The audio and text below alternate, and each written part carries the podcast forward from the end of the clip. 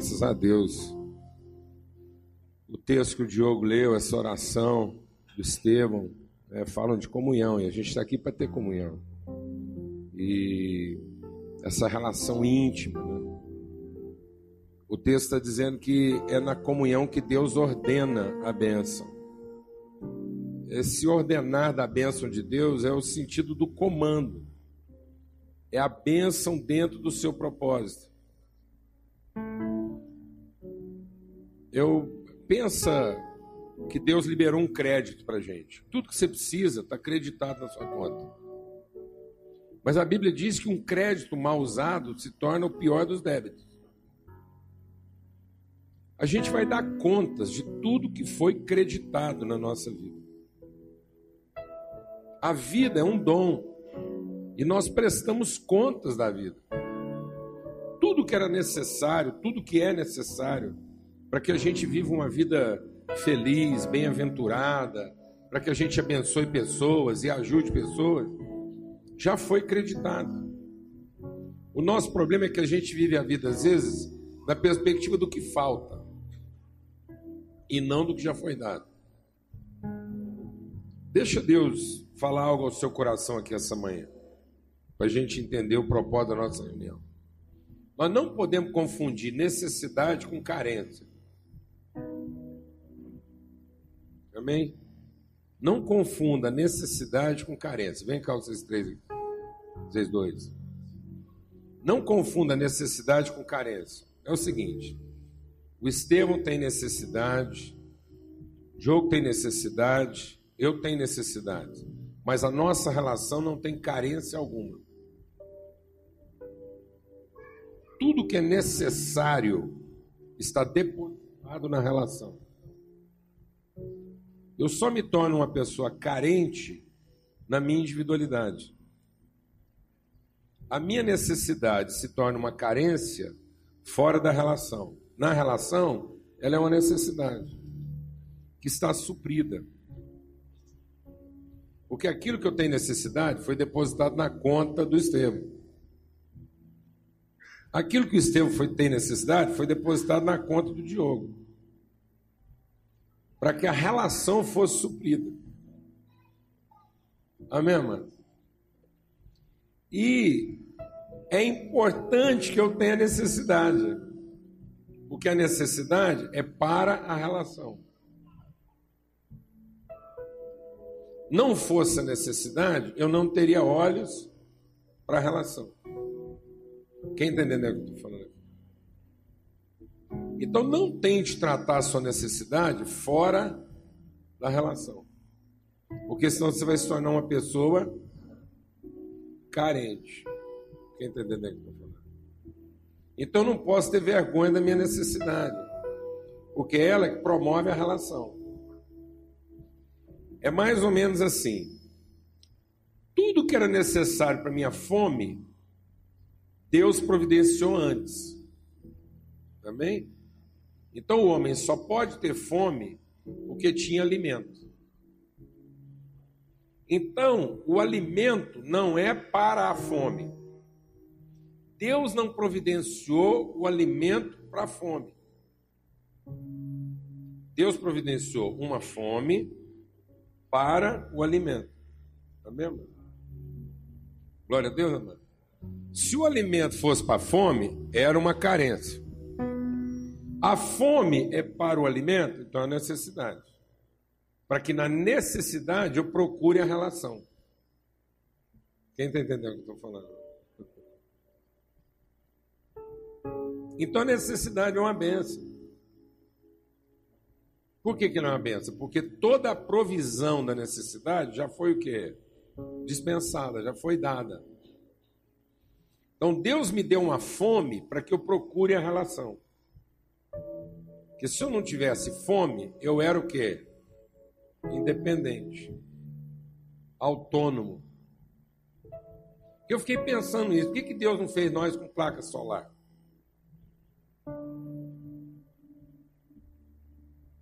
Boa pergunta.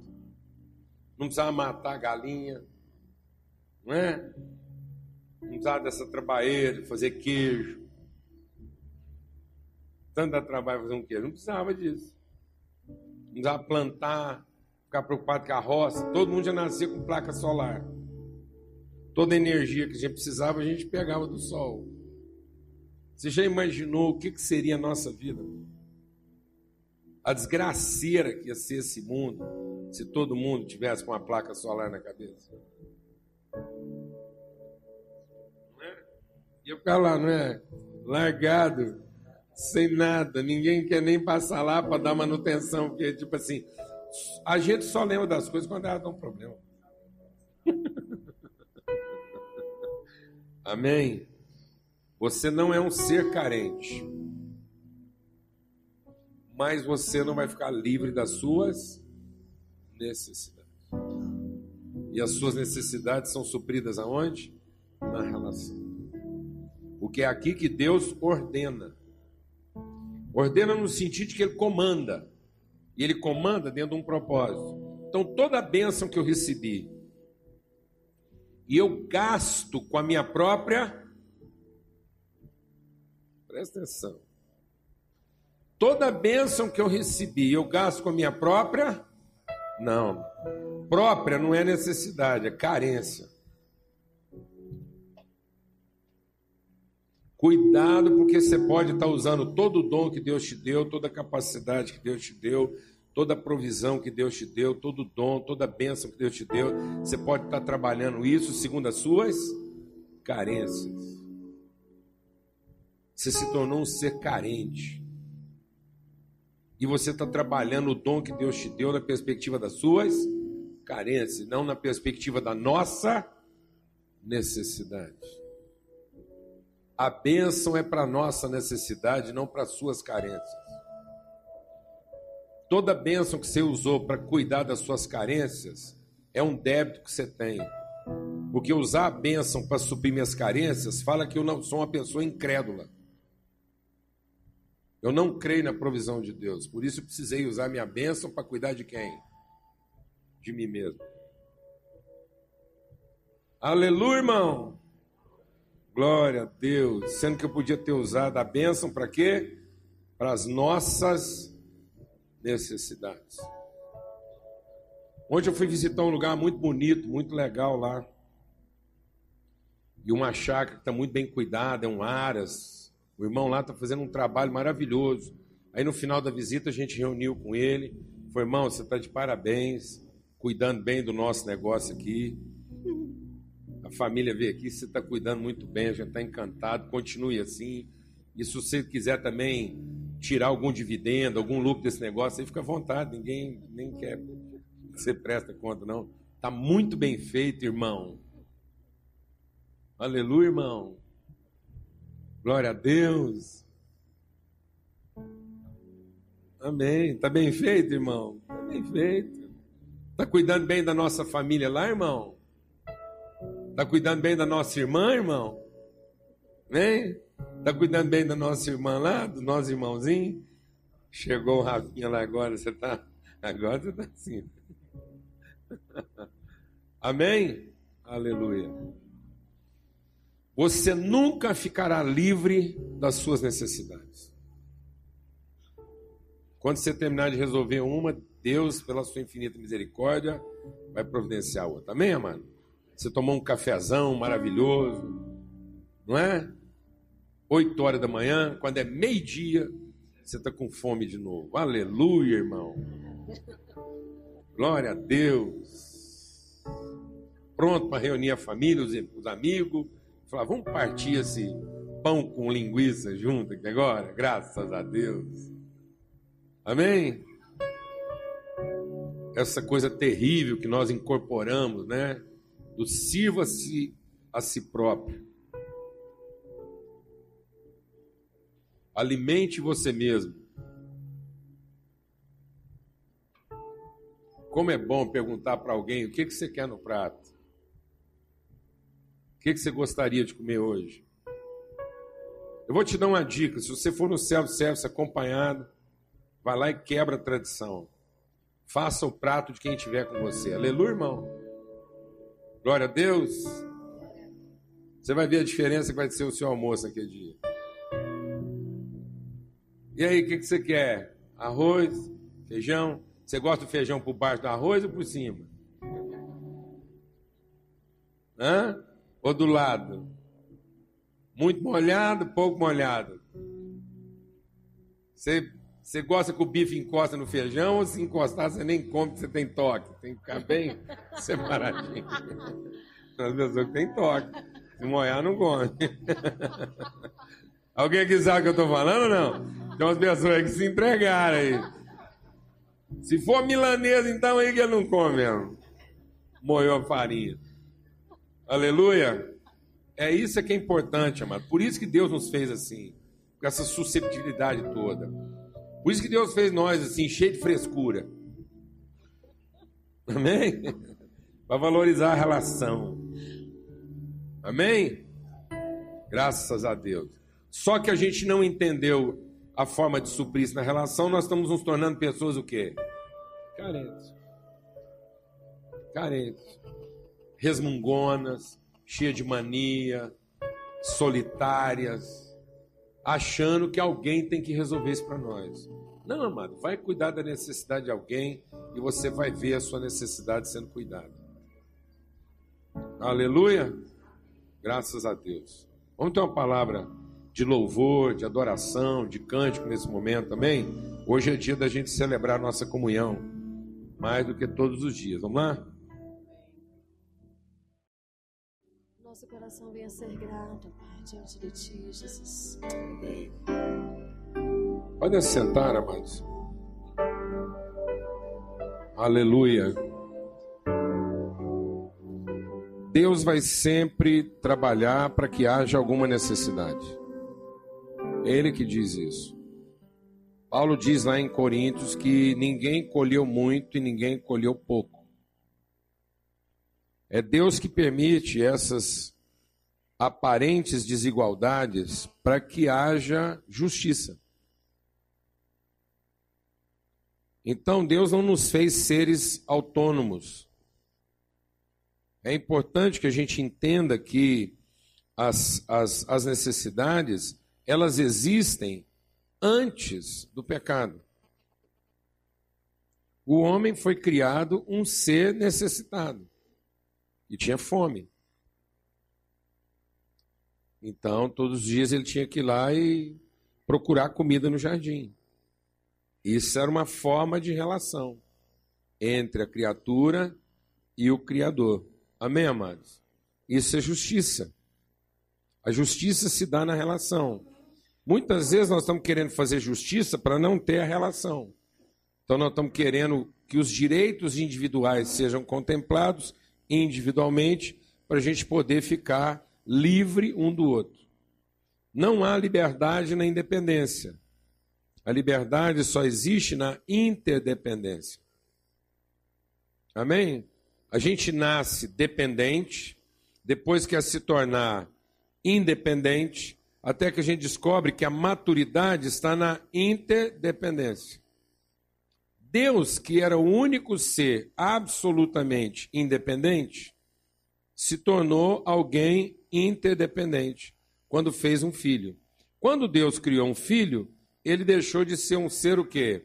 Individual. Ele criou uma relação. Ao criar uma relação, ele gerou uma interdependência. Ele não pode mais ser quem ele é sem o outro. Glória a Deus, amados. Quem está alegre com isso aqui? Aleluia. Nem Deus é independente. Não vai ser um sexta-feira igual eu que vai conseguir ser, amado. Tem jeito. Essa é a semelhança de Deus, é a alegria da relação. Pai, Filho, Espírito Santo, a comunhão do Espírito, né? A maior expressão do Espírito Santo, você quer ter certeza que você está cheio do Espírito Santo, é que você tem saudade dos irmãos. Tem gente que acha que, ah, eu estou cheio do Espírito Santo, por quê? Porque eu falo um punhado de língua, eu, eu opero um punhado de sinais. E Paulo diz isso assim: isso aí sem amor não aproveita para coisa alguma. Você vai dar conta desse crédito aí e vai estar tá devendo. Vai estar tá devendo. Porque lá no dia do juízo final, alguns chegaram e falaram assim: Mas em teu nome expulsamos demônio, em teu nome operamos milagre. Ora, um cara expulsou demônio e operou milagre com o poder do quê? Dos dons que ele recebeu. Ele recebeu poder, ué. Ele recebeu um crédito de Deus para expulsar demônio, para operar milagre. Mas ele usou isso para depois chegar e esfregar isso na cara de Deus. Quem está entendendo o que eu estou falando aqui, amado? Tem gente aqui que vai esfregar a conta na cara de Deus e falar assim: ah, fiz tudo, o senhor mandou. Fala, mas o que, que eu mandei você fazer? Se não foi visitar seu irmão, cuidar dele na doença, estar tá com ele na cadeia. Glória a Deus, irmão. Eu te dei dons para a relação e não para salvar você. Não use os seus dons para salvar quem? Você mesmo, a si próprio. Porque senão você se tornou um ser carente, que está buscando a sua independência. Mas nós somos seres interdependentes. Quando Jesus falou assim: agora vocês são meu corpo, eu estou dando a vida por vocês, pronto. Agora Jesus nunca mais vai ser Ele mesmo. Amém? Jesus, para ser Jesus agora, depende da gente. Glória a Deus, amado. Assim como nós dependemos dele. Não há mais Cristo sem a igreja. Quando Jesus deu a vida pela igreja, pronto. Agora ele nunca mais é alguém o que autônomo, independente. Amém? Porque agora ele pertence a uma relação. Eu queria chamar a Célia aqui, cadê a Célia? Tá aí? Ô, oh, Celinha. Joia. E a Célia vai compartilhar conosco aqui um pouco do que está acontecendo lá com as nossas irmãs que estão na cadeia.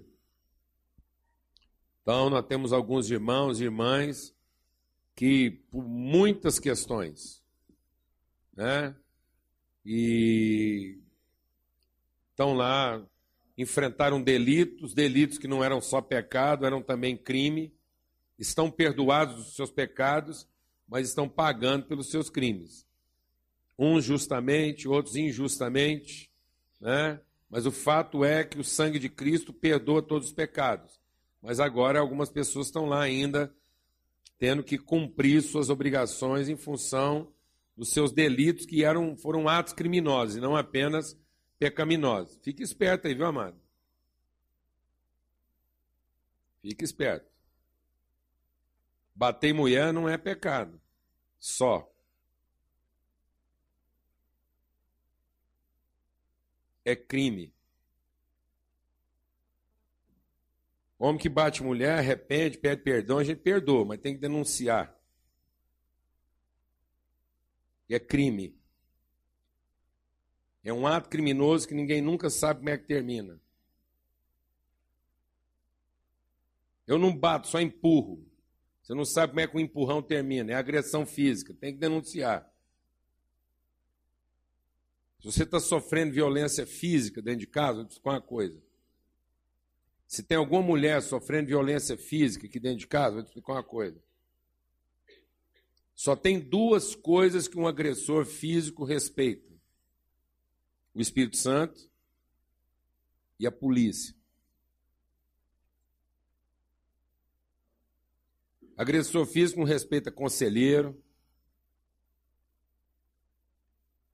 não respeita é, amigo, porque ele não respeita filho, não respeita família. Então só tem dois jeitos de corrigir alguém que agride fisicamente. Ou ele se converte, entrega a vida para Jesus e é uma nova criatura, ou ele tem que ser denunciado, porque isso é crime. A gente pode até levar a marmita na cadeia, porque os pecados dele estão perdoados, amém? Mas ele precisa sofrer uma sanção, senão ele não é curado desse mal. Ué, pastor, você mudou de assunto? Não, não mudei de assunto, não. Deu vontade de falar nisso. Porque 50% das nossas mulheres sofrem agressão física. 50% das nossas mulheres sofrem assédio moral, repressão física dentro de casa. Que começa com safanão, começa com empurrão. Você não sabe como é que termina um empurrão dentro de uma cozinha, dentro de um banheiro. Aquilo foi feito para alimentar, para limpar e para matar. Um tombo na beira de uma pia, de um vaso sanitário e ninguém sabe como é que termina. Você está entendendo o que estou falando, mano? Às vezes você acha que o tom ficou meio grave aqui, mas também não tem problema não. Porque a gente lida com isso toda semana. E eu estou ficando assim, assustado com a quantidade de mulheres jovens, recém-casadas, que estão sofrendo agressão física. De ter que baixar o hospital, nariz quebrado, braço deslocado. E aí você vai conversar com o criminoso e fala, ela que me provocou. Parece que todos eles fizeram a mesma escola, frequentaram a mesma sala de aula. Ela me irrita. Bom, então vai para a rua. Vai tomar uma água gelada até esfriar a cabeça. Quem falou que bater nos outros vai acabar com sua raiva? Amém, irmãos? Vem cá, Salinha. Dentro do. Bom, bom dia, irmãos. Muitos já me conhecem, né? Estou aqui quase todo domingo apresentando o nosso resultado do trabalho das meninas aqui. Só um minutinho, por favor. Mas dentro do que o Paulo Júnior está falando, não é a primeira vez que acontece, mas tem uns dez dias, nós recebemos uma garota lá, do corpo da Lídia, da Lidinha. Magrinha, pequenininha. E ela esfaqueou o marido com seis facadas filho, é esposa de policial. E a menina é, tem dois cursos universitários, é uma menina esclarecida, bonitinha, calada, não, não tem como tirar de dentro dela isso, a não ser que tenha sido provocada. E ela fala assim: ele me provocou tanto, tanto, tanto, tanto, que eu cheguei a fazer isso, que eu não acredito que eu fiz isso. E ela está lá com a gente, a gente está tendo, graças a Deus, a gente tem um espaço é, VIP, né, dentro da cadeia, para até para socorrer esse tipo de, de situação. Vocês vão até ver aqui algumas imagens. Mas o que o Paulo Júnior está falando é muito recorrente, muito recorrente. Eu tenho, já tive muitas mulheres lá conosco que executaram seus maridos porque a mulher não vai fazer alguma coisa nesse sentido. Não é da natureza dela, a não ser que ela seja tão provocada, tão irritada, tão maltratada a chegar a esse ponto. É. Então, assim, e, e, é sério o que tem acontecido, e eu tenho observado muito dentro da nossa igreja o tanto que as mulheres estão sendo agredidas de várias formas, várias formas. Por isso que nós estamos até hoje lançando um outro, uma outra proposta aqui para a igreja.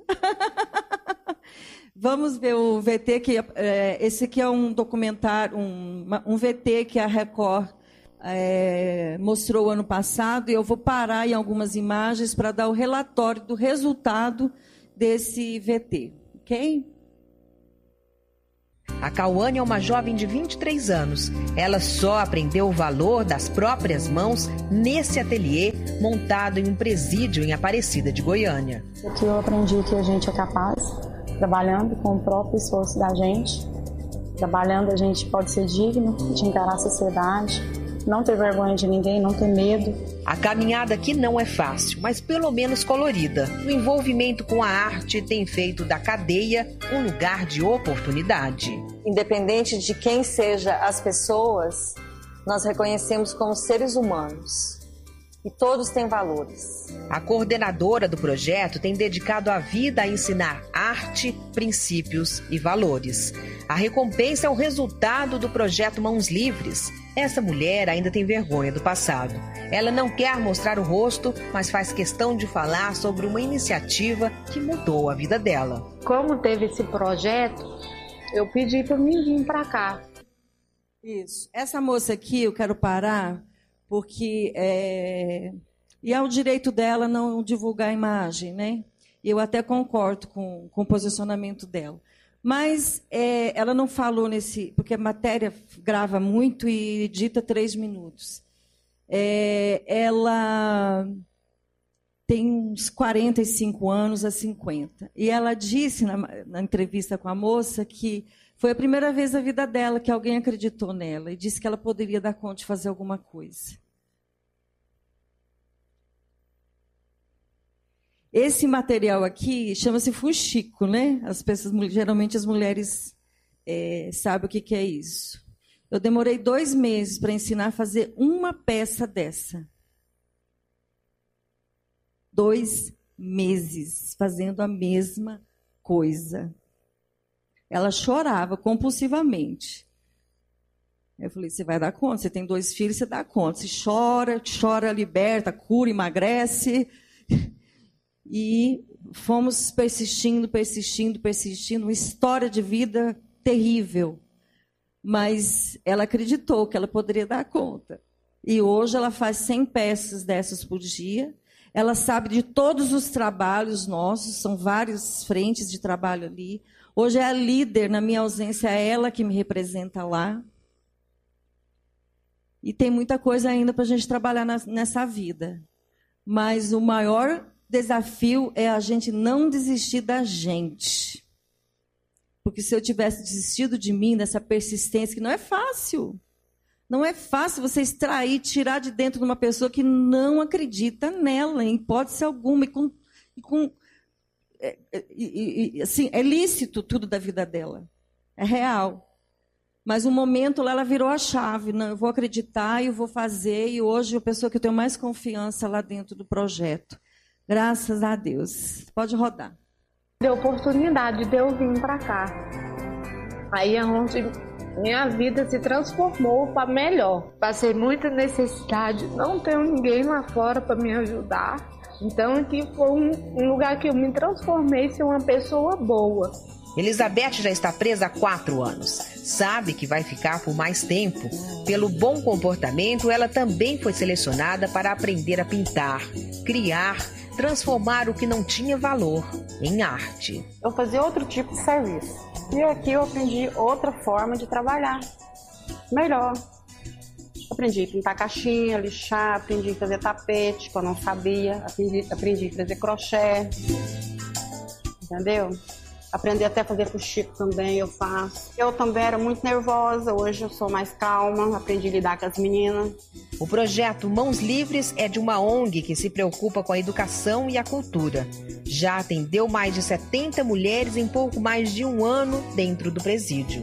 Quem faz parte não fica nas celas, tem os alojamentos dentro do ateliê que parece estar bem longe de um ambiente de prisão. O espaço foi totalmente decorado por elas. A partir do momento que eu entrei aqui, eu comecei a trabalhar, esse tipo de artesanato, eu quero mexer com ele lá fora.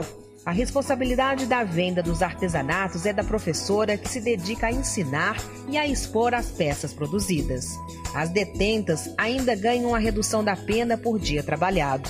Além disso, elas têm contato com a natureza, com o verde da entrada, com a horta que plantaram, com os valores da vida.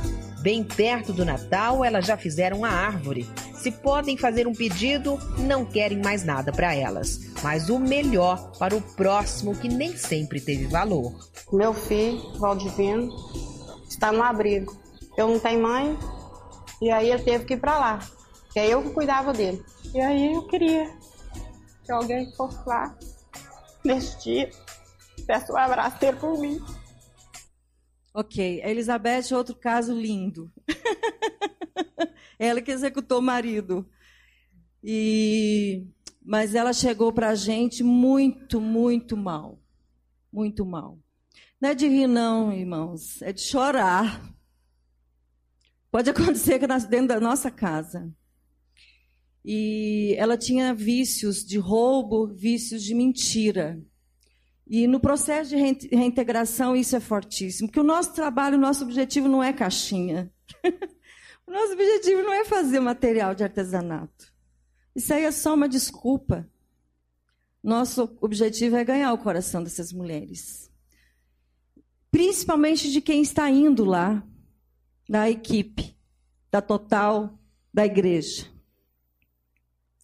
E Elizabeth foi um outro grande desafio grande desafio. Teórico a gente fala assim, é só por Deus mesmo, viu, Paulo Júlio? Teórico eu vou só porque realmente tem uma ordem de Deus. porque tem dias muito difíceis. Sexta-feira teve um tiroteio lá que foi bala para tudo que é canto. Levei a irmã pela primeira vez lá para conhecer, ela falou: "Não, presídio não". e eu concordo com ela, né? Tem seus limites. E a Elizabeth venceu, está vencendo. E por conta dessa matéria, ela não pediu nada no final de ano, né? A gente fez aqui, eu até preciso dar um relatório disso, eu estou em falta com isso. Até quem deu presente para essas meninas tem cartinhas aqui comigo de agradecimento. Nós fizemos no final do ano a cartinha pedindo presente, ganharam muitos presentes. A Celene foi lá comigo entregar, foi maravilhoso. Todas pediram presente para elas em particular e para o grupo. Foi assim espetacular. Estão entendendo, né? Entende. A gente entende, só a gente às vezes não quer, né? E a Elizabeth não pediu nada para ela, ela só pediu para alguém ir lá no abrigo e dar um abraço para o filho dela, tem 15 anos. E o Ricardo, não sei se o Ricardo está aqui, eu pedi para ele ir lá, ele, esse menino ganhou três presentes, né? ela não pediu, mas recebeu três presentes. O dia que foi entregar lá, o coordenador do abrigo falou: não, no dia que passou a matéria na televisão, o garoto viu a matéria. Agora pensa, tem dois anos que ela não via o filho. Dois anos que ela não via o filho. De repente, o filho vê a mãe na televisão pedindo para alguém lá dar um abraço nele. Foi um resgate maravilhoso, maravilhoso. E hoje, por conta disso, mas por conta de outras situações, ela está prestes a sair. Por conta dessa matéria, por conta dessa proximidade, a, o abrigo liberou o garoto para ir lá visitá-la. Então, depois de dois anos, nós proporcionamos essa visita e foi maravilhoso. E agora ela está disposta a sair, realmente cuidar do filho e, enfim, se, se o projeto era isso, Paulo Júnior, nós cumprimos, de repente, o, propósito aí. Foi maravilhoso e ela, cada dia, tem crescido é, com a gente lá. Que eu não posso estar. O projeto Mãos Livres tem encantado até a direção do presídio. Nunca vi um projeto de tamanha clareza, tão, bonito. Você entra dentro do ateliê, e ver a beleza desse local, você não se sente dentro de uma unidade prisional. Um projeto que oferece o ajuste de foco, uma imagem clara de quem entendeu que o corpo pode estar preso, mas a mente não. Elas perderam a liberdade, mas ganharam a oportunidade de ver a vida com perspectivas diferentes. Mãos talentosas, livres para fazer um futuro diferente do passado. E aqui também eu mexo com comida, eu que cozinho para as meninas. E eu sempre sonhei em ter um, um, um caldo, mexer com caldo. Meu futuro, trabalhar e voltar a estudar. Cuidar da minha mãe. Vão ter uma nova chance de usar o talento despertado aqui. Vão se lembrar da entrada do ateliê, onde estava escrito que a liberdade não é um sonho. Está lá do outro lado dos muros que construímos sozinhos.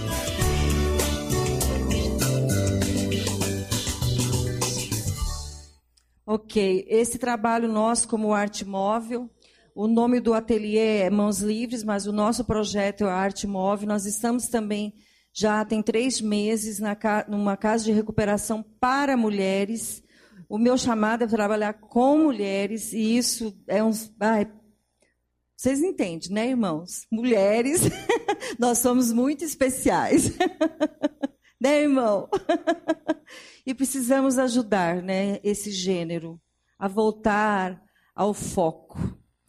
E nessa casa de recuperação a gente está tendo também muito resultado, é, até a, a, carga pesada da, do, da, dos missionários, dos obreiros lá tem diminuído por conta do desse, desse segmento de artesanato que a gente tem indo lá, mas a gente fala no meio do artesanato. É, pegou uma linha, uma agulha, a gente está ensinando a palavra de Deus através de cada ponto. Lá chama-se Entre Pontos. Nós precisamos de voluntárias, nós precisamos dos irmãos. Nós agora vamos também começar um trabalho que eu tenho sentido muito forte no meu coração, a partir de maio, toda segunda-feira, eu vou receber as irmãs lá na minha casa. São dois cursos que eu vou dar, um pela manhã, um pela tarde. Quem puder ficar o dia todo pode ficar lá. Chama-se o Laboratório Arte Móvel. Para quem são esses, esses cursos? Na realidade, também é uma desculpa, né, o curso, né? Mas para alcançar algumas mulheres que estão cansadas, que estão é, estressadas, que estão sendo traídas, que estão traindo, que estão. É, é, perdeu, né, às vezes, a, a, o sentido da vida porque aposentou e não tem mais o que fazer. As senhorinhas das igrejas, as mães de vocês, as avós de vocês, que às vezes nesse, nessa idade já viram estorvo, né, já vira peso.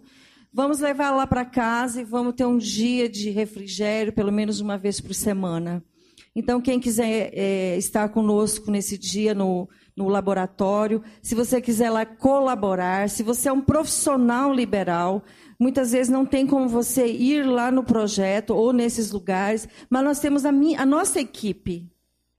As, as, minhas meninas, né, da equipe que precisa arrumar um cabelo, né, Eva, que precisa arrumar um dente, que são voluntárias, que nós precisamos também adotar essa, essas mulheres da equipe e cuidar dessas mulheres, ok, amados? Obrigada.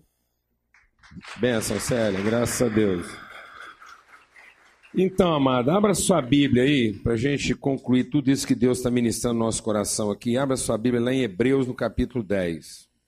E diz assim, Hebreus 10, a partir do verso 10. Por isso, irmãos, por causa da morte de Jesus na cruz, nós temos completa liberdade de entrar no Santíssimo Lugar, por meio do véu, isto é, por meio do seu próprio corpo ele abriu um caminho novo e vivo. Nós temos um grande sacerdote para dirigir a casa de Deus. Portanto, cheguemos perto de Deus com um coração sincero e uma fé firme, com a consciência limpa das nossas culpas e com o corpo lavado com água pura. Guardemos firmemente a esperança da fé que professamos, pois podemos confiar que Deus cumprirá todas as suas promessas. Pensemos uns nos outros, a fim de ajudarmos a todos a terem mais amor e a fazerem o bem. Não abandonemos, como alguns estão fazendo, o costume de participar das suas congregações. Pelo contrário, animemos uns aos outros, e ainda mais agora que vocês veem que o dia está chegando. Veja, amados, Deus se revela na relação. A palavra de Deus diz assim: onde estiverem dois ou três em comunhão, aí eu estou no meio de vocês. Toda oração que alguém fizer em favor de outro, eu responderei. Amém, amado? É isso que Deus está dizendo. O nosso problema, Tiago diz, o nosso problema é que quando a gente para para orar, a gente vai orar para salvar quem? O carente. Nós não estamos orando pelas necessidades, nós estamos orando pelas carências. Então é um carente falando com Deus.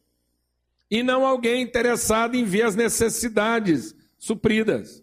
Você quer ter uma experiência com o poder de Deus? Você quer ter uma experiência com a vida de Deus? Então, amados, a palavra de Deus está dizendo que o caminho para essa intimidade é a comunhão. Ele está dizendo que o caminho que foi aberto para entrar no Santíssimo Lugar é o corpo. Ora, quem é o corpo de Cristo? Somos nós. O que, que foi partido, o que, que foi quebrado para que a gente conhecesse a vida de Deus? O corpo de Cristo. A palavra de Deus diz que Cristo diz assim: quando eu vim ao mundo, o Senhor não quis o meu sacrifício. Deus não quer o seu sacrifício individual. Ele diz: quando eu vim ao mundo, o Senhor me fez corpo. Então, o que revela Deus não são nossos sacrifícios individuais em favor de satisfazer nossas carências. Todo esforço meu em salvar a mim mesmo é ter perdido. Mas todo esforço em favor da relação é tempo ganho. Porque a relação é o lugar íntimo de Deus. Ora, se eu quiser estar íntimo de Deus, se eu quiser conhecer a Deus na intimidade, eu tenho que me aproximar das pessoas. Porque agora Deus habita as pessoas, habita em mim, habita em você, habita a relação. Então não tem como eu ter intimidade. Essa há uma falácia de achar que eu, para ter intimidade com Deus, tenho que ficar sozinho. Não, amado. Para ter intimidade com Deus, quando eu estiver sozinho, eu tenho que orar pelos outros. Aí eu vou ter intimidade com Deus. Jesus mostrou a intimidade dele com Deus, porque quando ele estava lá no Getsemane, prestes para ser crucificado, ele orava por quem? Pelos seus irmãos. Ele orava para ele cumprir o seu propósito, em favor da sua família. A gente fala aqui do projeto Mãos Livres, fala da visita à cadeia, do atendimento lá, no lixão, a gente fala dessas coisas, o povo fala assim: não, mas a gente vai lá naquela igreja lá, é muita obra social. E aí a primeira pergunta que as pessoas fazem, sabe qual é? E converteu alguém? Eu falo, claro. Quem converteu? Eu falo, nós.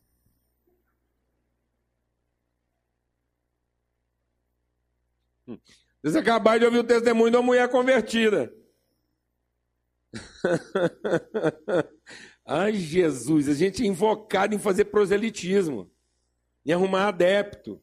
Jesus diz assim, ó. Jesus chega para quem falava que é povo dele, ele fala assim: escuta, eu tive fome, você não foi. Eu tive sede, você não foi. Eu tive na cadeia, você não foi. Aí ele fala assim: quando nós tivemos e não fomos? Quando um desses pequeninos.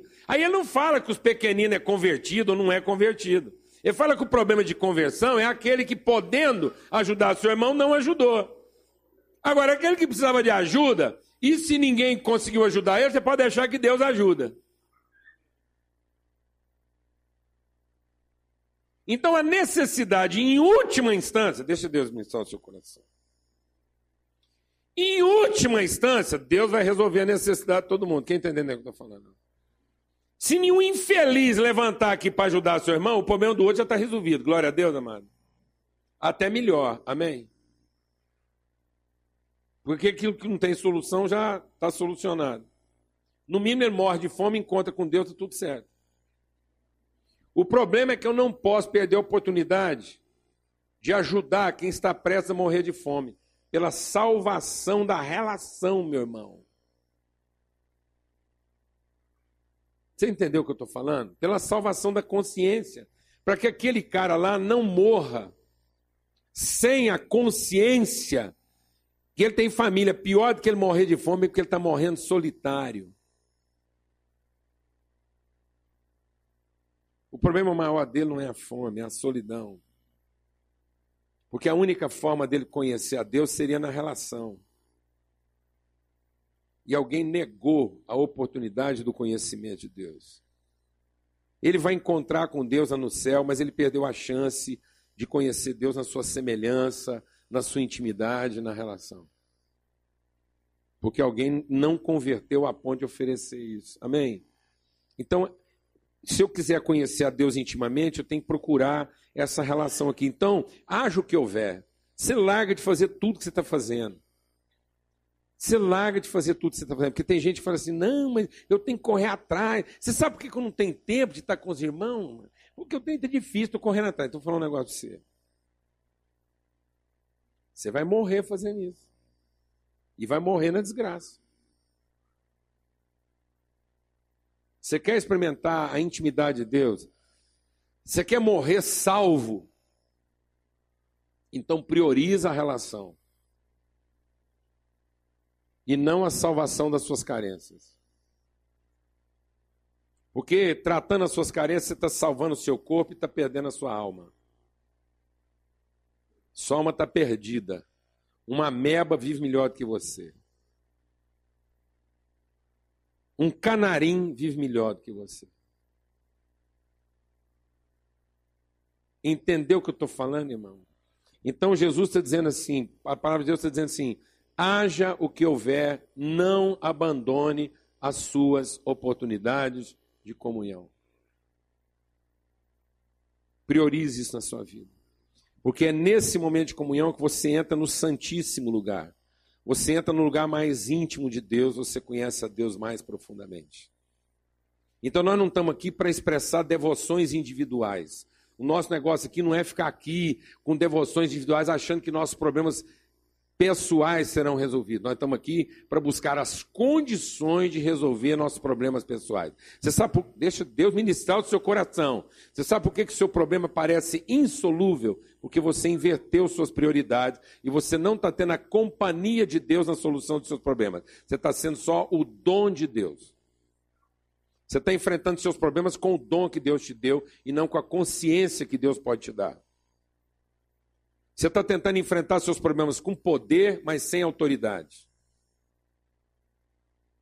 Deus te deu dons, isso é um poder que Ele nunca vai tirar de você. Os dons de Deus são irrevogáveis. Não enfrente os seus problemas com os dons que você recebeu.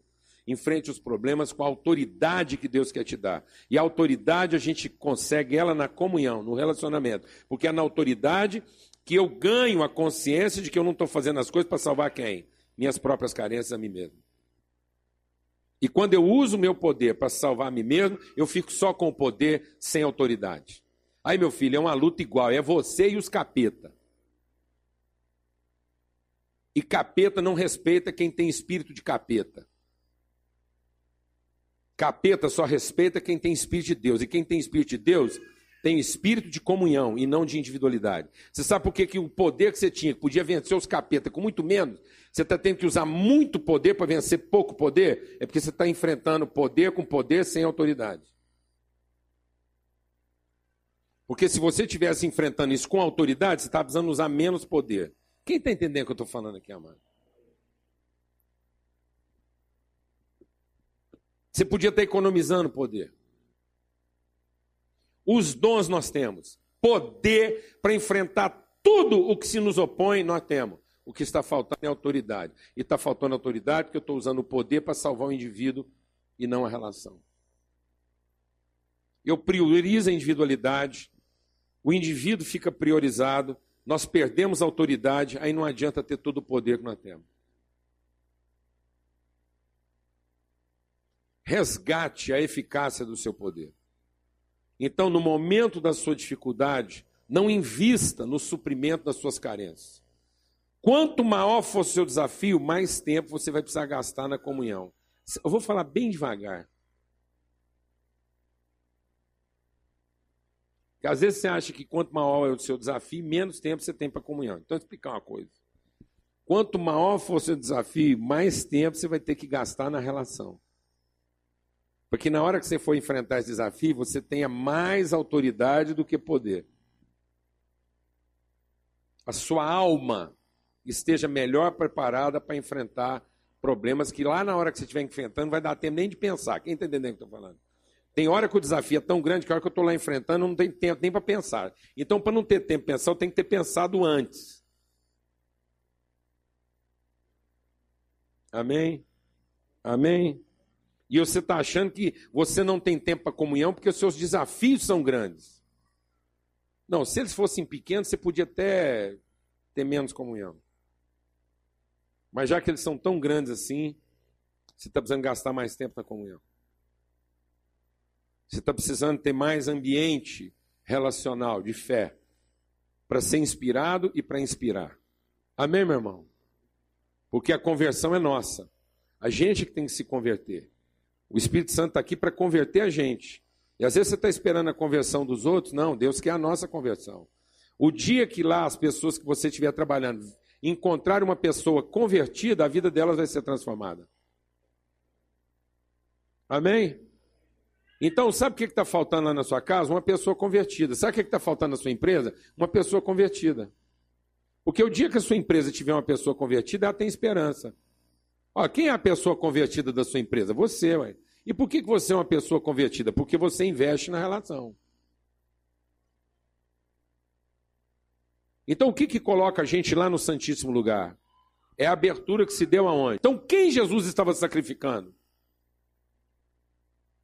Quem Jesus estava sacrificando? A disposição para que o meu corpo seja aberto em favor da relação não estiver aberto em favor dos meus irmãos, eu nunca vou entender o que, que estava na mente de Cristo. Não se limite a desfrutar do poder de Jesus. Não é o poder de Jesus que vai salvar você. O poder de Jesus pode eventualmente resolver alguns dos seus problemas. Mas se você quiser viver uma vida salva, você precisa ser salvo pelo que estava na mente de Cristo. Ser inspirado pela mesma, pelo mesmo espírito que o inspirava. Isso é salvação. Ter o mesmo coração de Jesus. Isso é salvação. De modo que o Espírito Santo não vem para que você dê um testemunho de Jesus. Não se iluda, viu, amados? Não se iluda. Todo mundo tem um testemunho para dar a respeito de Jesus. Não se iluda. Cristo não fez aquilo para que você tenha um testemunho para dar a respeito dele. Todo mundo tem um testemunho para dar a respeito de Jesus. Até o Satanás. Todo mundo tem alguma coisa para falar de Jesus. Bem ou mal tem. Até os fariseus tinham um testemunho para dar de Jesus. O Espírito Santo não é para que você tenha um testemunho para dar de Jesus. O Espírito Santo é para que você seja uma testemunha de Cristo.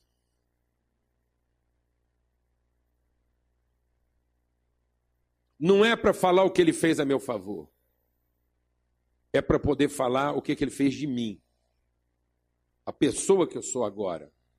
E a pessoa que eu sou agora encontra autoridade na comunhão. Porque ela sabe que é lá na comunhão que Deus está. É lá na comunhão que a bênção encontra a sua verdadeira ordem e a vida encontra o seu verdadeiro sentido. Amém? E é com esse espírito que nós vamos partir o pão aqui agora uns com os outros. Amém, amados? De modo que esse pão não é para comer, é para repartir. Esse pão é um pão de autoridade. Jesus, no momento em que ele vai enfrentar a cruz, no momento em que ele vai enfrentar a tribulação, no momento em que ele vai enfrentar o sofrimento, o que, é que Jesus procurou, amados? A comunhão. Quero meus irmãos comigo. Amém? Vamos servir o pão aqui. Jesus, tendo dado graças, tomou o pão e disse: Esse é meu corpo, que é oferecido por amor de vocês. O que, que Jesus estava oferecendo? o corpo. Quem Jesus está oferecendo? A nossa relação.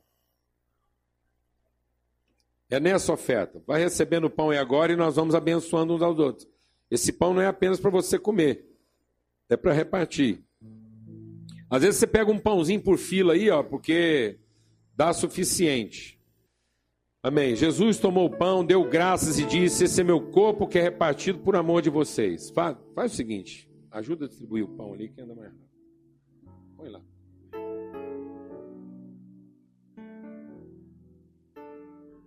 Graças a Deus. Amado, deixa Deus ministrar algo muito importante aqui essa manhã. Nós estamos vivendo um momento aqui agora que pode fazer toda a diferença na sua vida. Entenda o que que Deus. Eu vou insistir nisso. Eu estou. É, não temos horário, mas eu quero estender um pouquinho. Porque a gente vê que tem muita gente sofrendo. Presta atenção, vou te explicar uma coisa aqui clara. Eu aconselho muita gente, o fato da gente estar tá aqui pregando, compartilhando, muita gente procura para pedir um aconselhamento, que é o aconselhamento de uma pessoa experiente. Deixa Deus simplificar a sua vida. Deixa Deus simplificar a sua vida aqui hoje de manhã. Presta atenção. Deus não trabalha em cima das competências. Deus trabalha em cima dos compromissos. Você não precisa de uma pessoa experiente para te orientar. Não coloque a sua confiança na capacidade dos homens. Se o seu problema é físico, físico, físico, então você vai depender da capacidade de alguém, uma habilidade. Mas se nós estamos falando de questões de alma e de espírito, eu tenho que acreditar no princípio, na relação. Então presta atenção. A Bíblia está dizendo que é um princípio. Se dois ou três estiverem em verdadeira comunhão, aquilo que um pede em favor do outro, será ouvido por um princípio espiritual. Então você não está precisando de um grande conselheiro, você não está precisando de alguém com muito poder espiritual para resolver seu problema. Até porque qualquer um tem problemas que qualquer outro tem. Então, às vezes, você vai lá procurar o conselheiro no dia que ele está com a cabeça fritando, que a casa dele lá está pegando fogo. Alguém está entendendo o que eu estou falando? Não. E ele não está nem prestando atenção na sua conversa. Aqui é de oração, mas você é fraquinha. Às vezes você está lá mais para ajudar ele do que ele para te ajudar. Você nem está sabendo. Então o que funciona é o princípio. Então, onde estiverem dois ou três amigos, duas ou três amigas, verdadeiramente empenhados em abençoar uma outra, deixa eu falar uma coisa: a autoridade de Deus será liberada naquele lugar. Você entendeu isso, meu irmão? Então não fique esperando uma hora, não fique esperando a agenda, não fique esperando um dia, não. Coloque isso em prática agora. Para de ficar procurando poder e vai atrás de autoridade. E a autoridade está na relação. O poder está no indivíduo, mas a autoridade está na relação. E o poder só trabalha com autoridade quando ele é trabalhado em favor um do outro. Amém? Não confie no poder dos homens, confie na autoridade das relações, que são formadas e fundamentadas em Deus. Recebe o cálice agora e, e vai enfrentar sua vida numa perspectiva mais poderosa. Amém? Em nome de Jesus. Em nome de Jesus. Vamos receber o cálice aí. Esse cálice é o cálice da nova aliança. É o cálice da alegria, é o cálice do sacrifício feito em favor. Bebei dele todos, diz a palavra de Deus. Em nome de Jesus, graças a Deus. Privilégio a gente poder estar aqui nesse momento de comunhão, abençoar a vida uns dos outros.